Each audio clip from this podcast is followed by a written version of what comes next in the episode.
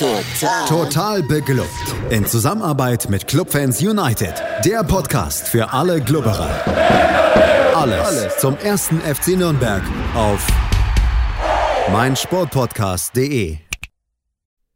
Herzlich willkommen zu einem neuen Gegnergespräch hier im Rahmen von Total Beklubbt, dem Magazin über den ersten FC Nürnberg auf meinsportpodcast.de. Mein Name ist Felix Amrein und wie immer habe ich einen Fan an meiner Seite, beziehungsweise ein Gast an meiner Seite, der ja mit dem kommenden Gegner zu tun hat. Und das sind die Würzburger Kickers, das Tabellenschlusslicht. Und mein Gast heute, das ist Julian. Julian ist wiederum ja bei den Würzburger Kickers als ähm, Fanradio. Mensch tätig. Das war natürlich richtig gutes Deutsch. Erstmal hallo Julian. Hallo Felix, freue mich, dass ich dabei sein darf. Ja, jetzt nochmal in einem verständlichen deutschen Satz. Also, Julian, du äh, bist als Sprecher im Fanradio der Würzburger Kickers tätig und da kann man jedes Heimspiel des Vereins verfolgen und ihr begleitet es dann audiotechnisch. Absolut richtig. Wir, genau, als Kickers Fanradio existieren seit dieser Saison. Es lief einige Saisons davor schon als Blindenreportage für Sehbehinderte im Stadion und äh, seit dieser Saison sind wir dann den Schritt weitergegangen und äh, senden das jetzt auch raus und genau, übertragen alle Spiele live und in voller Länge. Wer sich das Ganze anhören möchte, kann das natürlich tun. Ich verlinke das Fanradio in den Show Notes. Aber jetzt soll es nicht weiter ums Fanradio gehen, sondern darum, was die Würzburger Kickers als Team ausmacht. Und Julian, wir müssen natürlich mal damit anfangen. Totgesagte leben länger. Am Donnerstagabend gab es das Nachholspiel gegen Hannover 96. Eigentlich hat, glaube ich, niemand mehr groß mit irgendwas gerechnet. Und dann haben die Würzburger Kickers tatsächlich den fünften Saisonsieg geholt und so zumindest, ja, ich würde mal sagen, eine Resthoffnung ähm, auf den Nichtabstieg äh, existent gelassen, oder? Absolut richtig. Ja, die Hoffnung stirbt zuletzt. Also ähm, ich habe immer lange gesagt, äh, da ist noch was drin, ähm, einfach weil es daran lag, dass man auch im Moment immer noch ähm, in den, den, letzten Spielen der Saison gegen alle Teams in der unteren Tabellenhälfte spielt. Und ähm, naja, wenn man es mal realistisch sieht und sagt, gewinnt man vielleicht drei, vier Mal wirklich, also das ist jetzt sehr hochgegriffen in der aktuellen Lage, aber man gewinnt vielleicht zwei, drei Spiele gegen diese Gegner, dann wäre man wieder dran. Ja, dann kam ähm, letztes Wochenende dieses doch sehr bittere oder auch sehr schwache 0 zu 1 in Sandhausen beim Tabellenvorletzten. Und da war ich dann eigentlich schon an so einem Punkt, wo ich gesagt habe, auch ich jetzt äh, gesagt habe, okay, jetzt müssen wir es einfach mal realistisch betrachten und sagen, vielleicht reicht die Qualität der Mannschaft doch nicht. Ähm, dann gestern das Spiel gegen Hannover habe ich mir auch angeschaut und musste wieder sagen, ja, das war die, das andere Gesicht der Kickers. Da ging es dann plötzlich und es war eine sehr souveräne Leistung eigentlich. Also von daher, ähm, ja, generell so, so, zwei Gesichter der Kickers immer wieder. Ähm, auf der einen Seite ähm, eben solche Niederlagen, so unnötige gegen ähm, auch Paderborn auch schon oder gegen Braunschweig in doppelter Unterzahl nur einen Punkt geholt, äh, in doppelter Überzahl. Auf der anderen Seite, genau, schlägt man Hannover zweimal, schlägt den HSV zu Hause oder auch Düsseldorf. Das ist schwer zu erklären. Ja, versuchen wir dann gleich vielleicht mal noch. Du hast schon angesprochen, der Spielplan meint es zumindest jetzt so im, im Schlussabschnitt eigentlich ja ganz gut. Ähm, kann man ja vielleicht mal ganz kurz aufzählen. Also ihr spielt logischerweise ja am Wochenende gegen Nürnberg, dann St. Pauli, Darmstadt, dann gegen den KSC, der gerade zu dem Zeitpunkt, ich glaube, drei Tage erst nicht mehr in Quarantäne ist. Also denkbar günstiger Moment eigentlich, um gegen den KSC zu spielen, gegen Osnabrück, die unten mit drin sitzen, genauso wie gegen Braunschweig. Und zum Abschluss geht es dann gegen Paderborn. Es ist natürlich nun nicht so, dass die Mannschaften, die mit euch da unten drin stehen, jetzt alle ein unendlich schweres Programm hätten, aber wahrscheinlich eins, das zumindest schwerer ist. Äh, ist da so ein bisschen jetzt der Blick auch dahingehend vielleicht, ähm, wenn du jetzt aufs, aufs, kommende Wochenende schaust, da spielen Braunschweig gegen Osnabrück äh, gegeneinander, dass man da dann irgendwie natürlich auf Punkteteilungen hofft und ansonsten ja, viele gedrückte Daumen für die Gegner sind, denn du hast, also wir, wir haben es jetzt beide gesagt, das Restprogramm ist wirkt machbar, in Anführungsstrichen, aber wenn man 19 Punkte aus 27 Spielen geholt hat und sieben Punkte aufholen muss, dann muss ja trotzdem eine ganze Menge zusammenkommen. Absolut. Also da muss es wieder ziemlich passen und eben, man muss, müsste diese Gegner vor sich auch mal wirklich schlagen. Und das hat ja gegen Sandhausen schon mal nicht geklappt, äh, bei dem Gegner direkt davor. Ähm, zwecks der Punkteteilung, ja, ich weiß dann auch nicht ganz, was mir immer lieber ist oder ob ich lieber sage, dann, dann lassen wir Osnabrück gewinnen, damit man wenigstens den Relegationsplatz noch schafft, der ja, wie du sagst, auch sieben Punkte weg ist. Ähm, also das Auge darauf, wir werden das zwar in den Übertragungen auch mal, aber äh, da muss ich auch sagen, und ich glaube, das geht der Mannschaft ähnlich, äh, konzentriert man sich natürlich erstmal voll auf die eigene Leistung.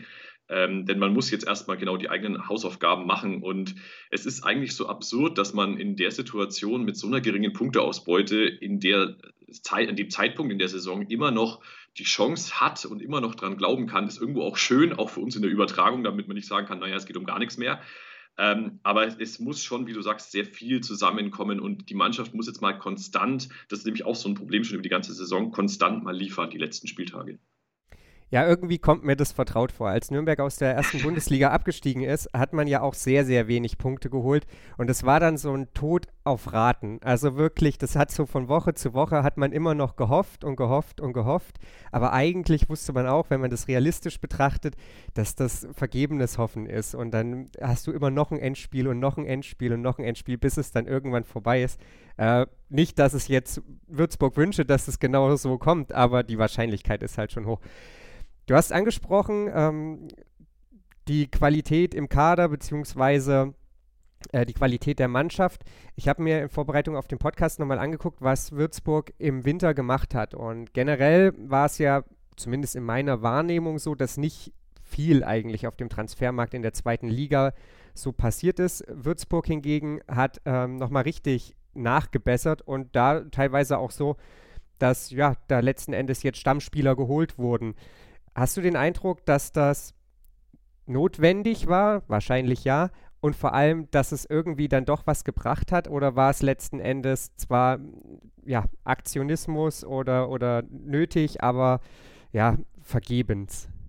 Ähm, ich würde sagen, von allem ein bisschen was. Also, ähm, wie du richtig sagst, die Qualität hat anfangs auch gefehlt. Also, der Aufstieg, muss man auch generell sagen, war ein Stück weit überraschend. Man war nach der Hinrunde in der dritten Liga Zwölfter und dass man in dieser letzten Sekunde gegen Halle durch diesen Elfmeter am letzten Spieltag noch aufgestiegen ist, war blöd gesagt gar nicht geplant. Da war zwar so eine Hoffnung da, aber ähm, wirklich daran geglaubt hatte zwischenzeitlich niemand.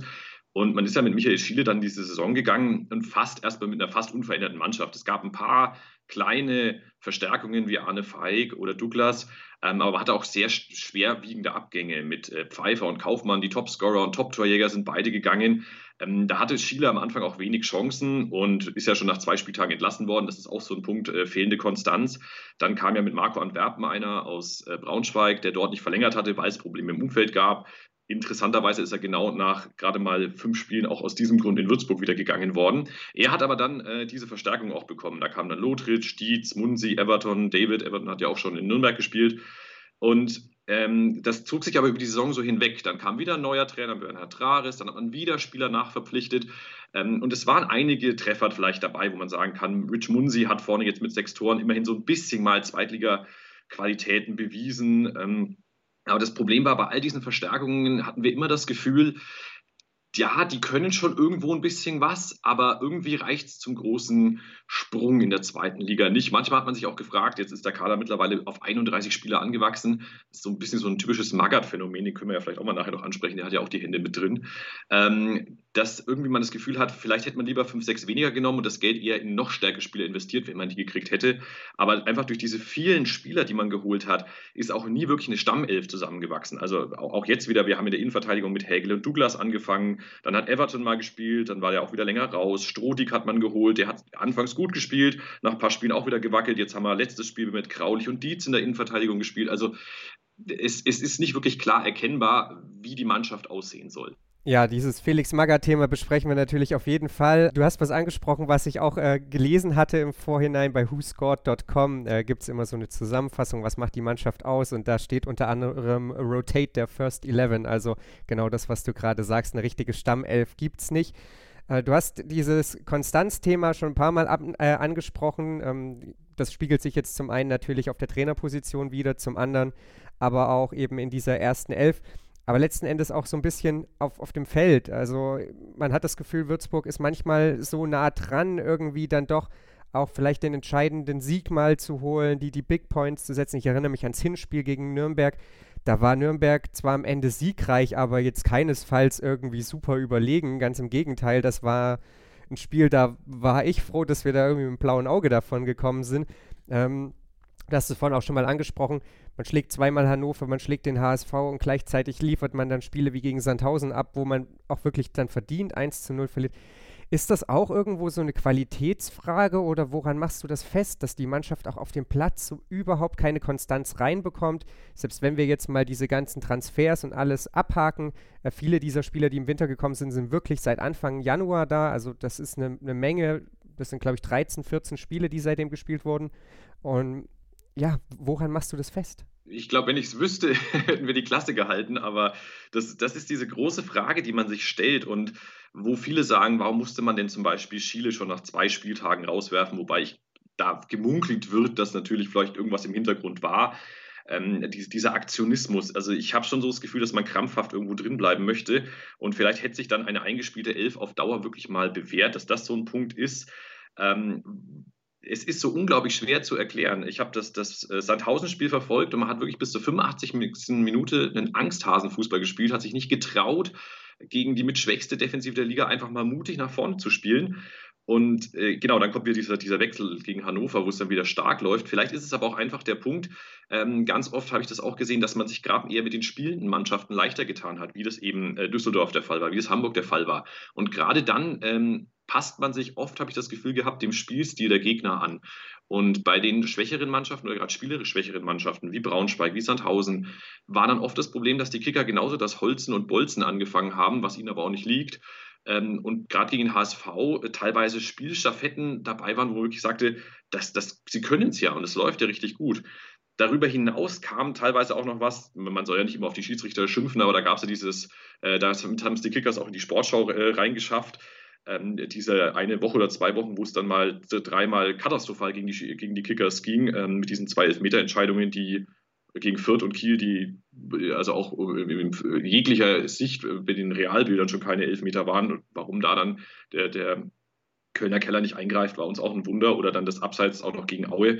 Ähm, dann hat, das hat auch viele Punkte gekostet und auch irgendwo dann die Mentalität der Mannschaft, glaube ich, runtergezogen. Es wird manchmal, es heißt manchmal, ah, so viele Spieler ist eine Söldnertruppe, dass sie sich sehr schnell hängen lassen ich, ich will ihnen das aber auch nicht immer vorwerfen, weil sie sich manchmal schon reinwerfen, wieder in, in alles, was geht und dann ja wieder Spiele gewinnen können. Und ich weiß aber auch nicht, ob es am Ende eine Mentalitätsfrage ist. Ja, oder vielleicht auch, weil du es gerade angesprochen hast, eine Kopffrage. Ne? Also ähm, wie, wie gut äh, bist du überhaupt in der Lage, unter gewissen Umständen dann auch deine Leistung abzurufen? Ähm, aber ja, schwierig zu beantworten.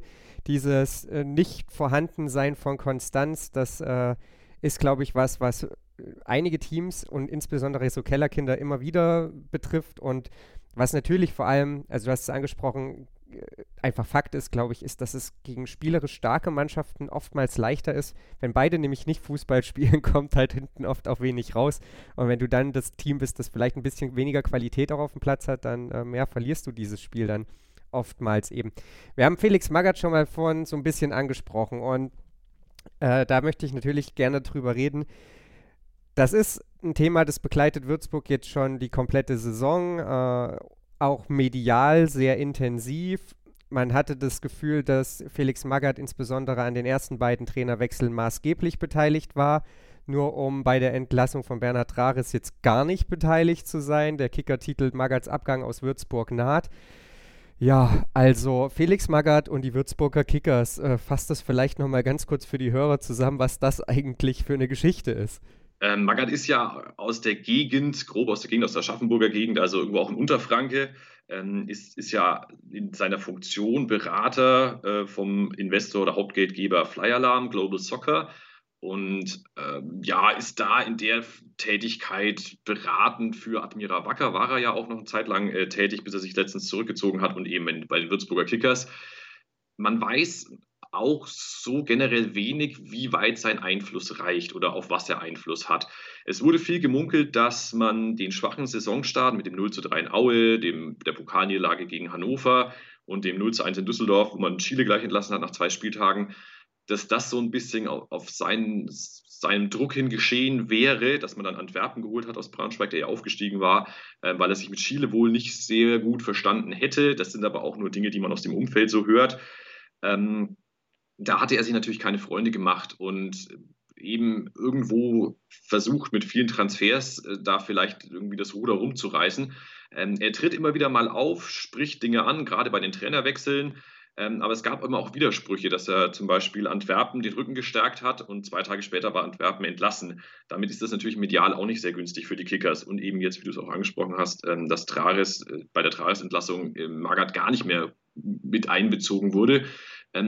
Also ich weiß auch nicht, ob man sich dann am Ende im, im, Bild nach außen bei den Kickers vielleicht eher ein bisschen selber geschadet hat mit der Personalie Magath oder halt einfach wirklich versucht hatte, dass, dass man mit, der, mit seiner Erfahrung vielleicht wirklich auf zweite Liga auf lange Sicht mit seinen Kontakten da etwas aufbauen kann. Aktuell sieht es ja jetzt eher so aus, dass er die Kickers verlassen wird und wahrscheinlich ist es jetzt zum jetzigen Stand mit einem Neustart in der dritten Liga auch das Beste für, für den Verein. Du hast es ja angesprochen, Außenwirkung. Also ich kann ja jetzt nur aus meiner Sicht schildern, die war halt da nicht so richtig gut. Ne? Ähm, das ist, glaube ich, äh, offenes Geheimnis, dass wenn da irgendjemand steht, kurz rumpoltert, aber ansonsten nichts macht, wirkt es irgendwie immer nicht besonders professionell. Was ist denn dein Eindruck, wie weit sein Einfluss wirklich reicht? Du hast schon gesagt, so richtig weiß man es nicht, aber von außen geschaut, da hatte man halt zwischenzeitlich den Eindruck, dass er sehr viel Einfluss hat, nur um jetzt gar keinen mehr zu haben. Und das passt halt irgendwie auch überhaupt nicht zusammen und hinterlässt bei mir ja eine Menge Fragezeichen irgendwie. Das ist aber auch, äh, wenn man näher dran steht, schwierig wirklich zu beurteilen. Ähm, ich denke, dass der Einfluss natürlich nach dem Aufstieg sehr groß war am Anfang der Saison ich, ich kann diese Aussage auch jetzt am Schluss, die hat mich auch etwas irritiert, dass er von dem Jahresabstieg gar nichts wusste, ähm, auch nicht ganz deuten. Also ob ähm, der Vorstand da wirklich, ich weiß auch nicht, wie das vertraglich geregelt ist. Also wenn er wirklich natürlich nur in beratender Funktion tätig ist, hat er ja quasi de facto eigentlich keine aktive Macht, den Trainer zu entlassen. Ähm, Frage ist natürlich, wie es vertraglich geregelt ist, ob man dann schon sagt ähm, oder sagt, man hört wirklich da auf ihn oder einfach am Ende wirklich gesagt hat, ähm, jetzt hat er seine zwei Schüsse gehabt mit Antwerpen und mit Traris und das hat nicht funktioniert und jetzt machen wir es quasi auf die eigene Art und Weise und holen auch nicht noch einen Trainer. Man hat ja dann mit Ralf Santelli jetzt den äh, Nachwuchsleistungszentrumschef äh, als neuen Coach installiert, dass man wirklich hier vielleicht einen Schritt erkennen kann, weg von Magath, dass auch die Vereinsspitze sagt, wir wollen uns da doch einen Schritt weit entfernen.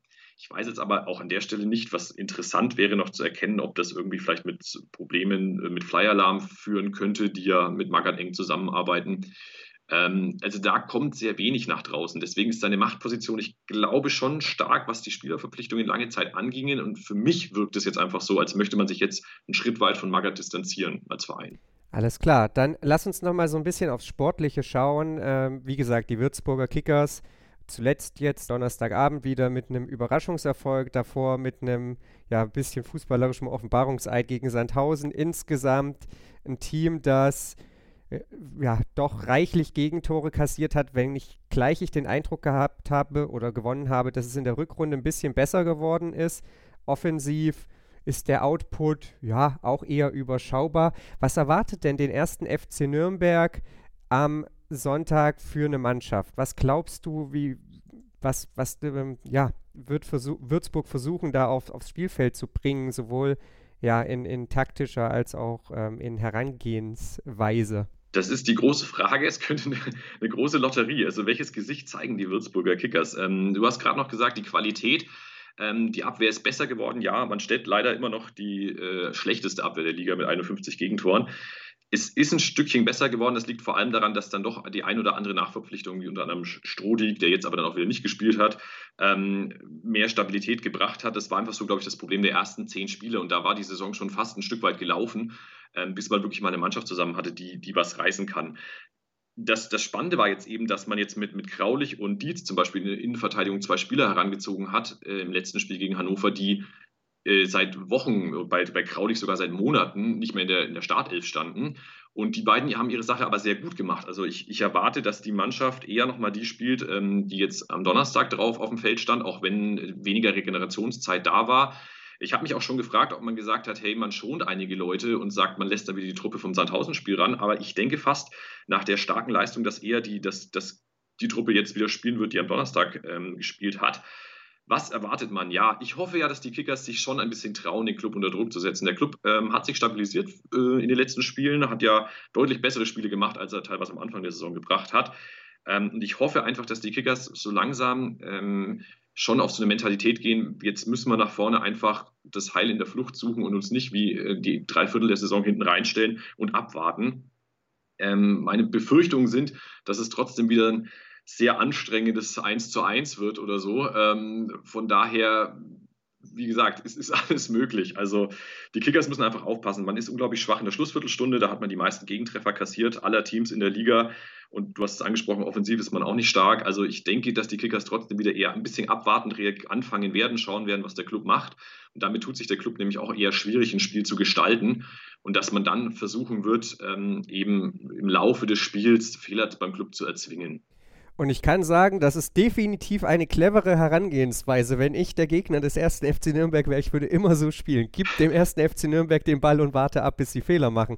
Ähm, das ist über zumindest die komplette Saison gesehen die beste Herangehensweise, wenn du nicht äh, fußballerisch komplett überlegen bist. Und das sind die Würzburger Kickers ja auf jeden Fall nicht. Insofern äh, wäre das ein Ansatz, den ich nachvollziehen kann. Mal gucken, ob der dann erfolgreich wird, äh, inwiefern dann Nürnberg da hinten mit ähm, eigenem Un, ja, Unvermögen beisteuert, dass äh, Würzburg irgendwie aufs, aufs Anzeigebrett kommt oder ähm, ja, welches Gesicht dann der erste FC Nürnberg zeigt. Ich bedanke mich auf jeden Fall bei dir, Julian. Äh, wünsche den Würzburger Kickers natürlich ähm, ja, für die verbleibenden Spiele, abgesehen von Sonntag, alles Gute.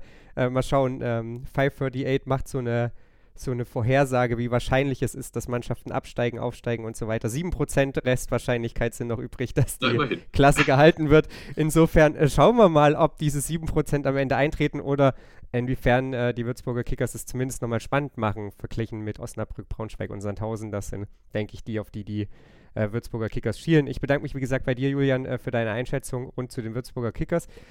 Und wir sind dann nächsten Dienstag wieder für euch da, schauen uns dann das Spiel an und ähm, analysieren natürlich die Partie, blicken dann auch voraus auf die nächste Aufgabe aus dem oberen Tabellendrittel der Gegner, dann Holstein Kiel für den ersten FC Nürnberg. Das Ganze wie immer hier auf meinsportpodcast.de. Schatz, ich bin neu verliebt. Was? Da drüben. Das ist er. Aber das ist ein Auto. Ja, eben. Mit ihm habe ich alles richtig gemacht. Wunschauto einfach kaufen, verkaufen oder leasen. Bei Autoscout24. Alles richtig gemacht. Total. Total beglückt.